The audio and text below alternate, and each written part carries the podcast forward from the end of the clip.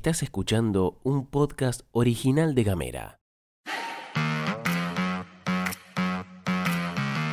Hoy es viernes 12 de agosto y tenemos varias cosas para contarte. Tenemos la inflación más alta en 20 años. Anuncian inversiones millonarias en la provincia. Se vienen eventos culturales y nuevos vuelos a Tierra del Fuego. Bienvenidas, bienvenidos y bienvenides. Información Editorial. y buena onda. Las noticias en 10 minutos. La pastilla de Gamera. Gastón Lodos. Flor Vaso. ¿Y vos?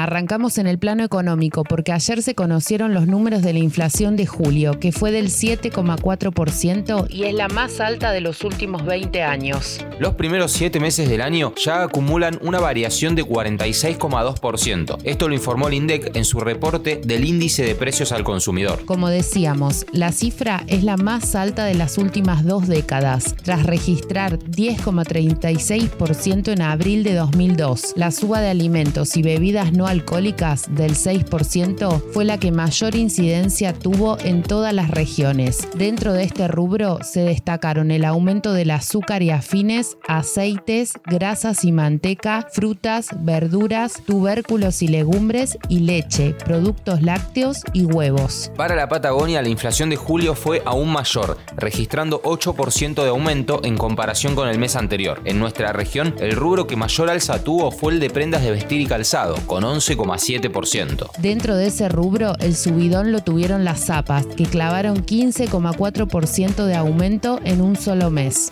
Por un lado, se supo que el embajador argentino en China, Sabino Vaca Narvaja, acordó con el gobernador de la provincia china de Shanxi, Zhao Shide, y acordó la reactivación de 1.250 millones de dólares en una planta de fertilizantes en Tierra del Fuego. El grupo empresarial chino se llama Yanxi Coal Group, que en su momento tenía parte del capital de la famosa Texa y el acuerdo caído allá por 2011. En este caso, Yanxi Coal Group se comprometió a invertir en el desarrollo de un proyecto con una capacidad anual de 600.000 toneladas de amoníaco sintético y 900.000 toneladas de urea, entre otros productos. Por otra parte, el Estado Nacional y el consorcio compuesto por las empresas Total Energies, Pan American Sur y Wintershall DEA Argentina, concesionarias de la explotación offshore en la cuenca marina austral, llegaron a un acuerdo para la puesta en marcha del proyecto denominado Fénix. Según palabras de Melella, este proyecto podría generar 10 millones de metros cúbicos por día a la matriz energética del país con una inversión cercana a los 700 millones de dólares. Todavía no se habló en ninguno de los proyectos ni de puestos de trabajo ni de plazos, tampoco de impacto ambiental, por lo que no descartamos que la cosa sea una inmensa humareda,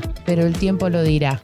Y hablando de Tierra del Fuego, te contamos que en aerolíneas argentinas se sumarán frecuencias y destinos con nuestra provincia. Vuelve la ruta Treleu-Ushuaia y se aumentarán las frecuencias semanales con el Calafate y Córdoba. Esto lo anticipó Dante Kerciali del Infoetour, explicando que la ruta Treleu-Ushuaia comenzará el 4 de octubre con tres vuelos semanales los días martes, jueves y sábados. También desde el mes de octubre las frecuencias de la ruta El Calafate-Ushuaia sumarán un vuelo diario adicional, llevándola a dos vuelos diarios. Y la ruta Córdoba-Ushuaia, que actualmente cuenta con dos vuelos semanales, a partir de enero 2023 aumentará a tres vuelos semanales.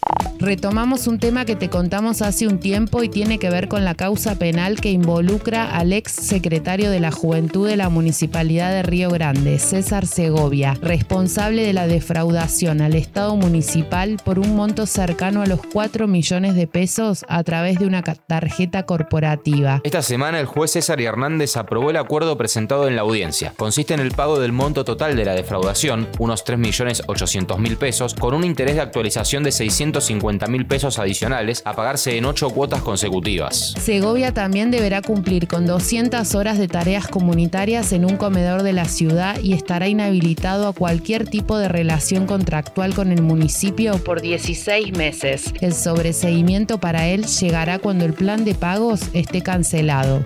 Vamos con algo más agradable como es la agenda cultural para este fin de. Si tenés ganas de hacer algo lindo este sábado en Ushuaia, se viene la segunda edición de Oyovia, Feria de Diseño, Libros y Objetos Culturales. Un espacio de exposición, promoción, también venta de cositas lindas de artistas y promotores culturales, con precios accesibles. Agendate este sábado 13 de agosto la Ollovía Feria que funcionará en Crunt, de Loki 289, de 16 a 20. En Río Grande, este domingo 14 de agosto, en Magma, Espacio Cultural, habrá noche de videoclips de música urbana local realizados en la ciudad junto a sus artistas y realizadores. Interesante. A partir de las 22, con invitados especiales y el estreno de K13, Bacanería. Esto en Alberdi 86.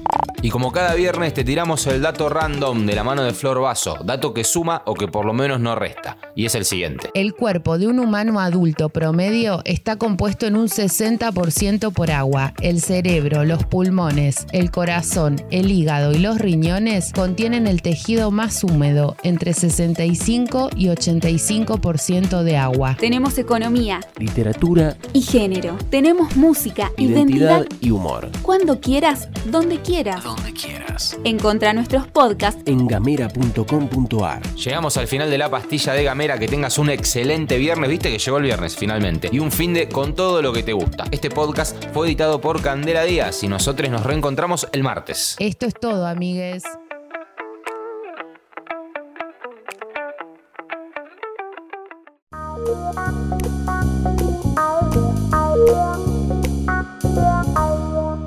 Estás escuchando un podcast original de Gamera.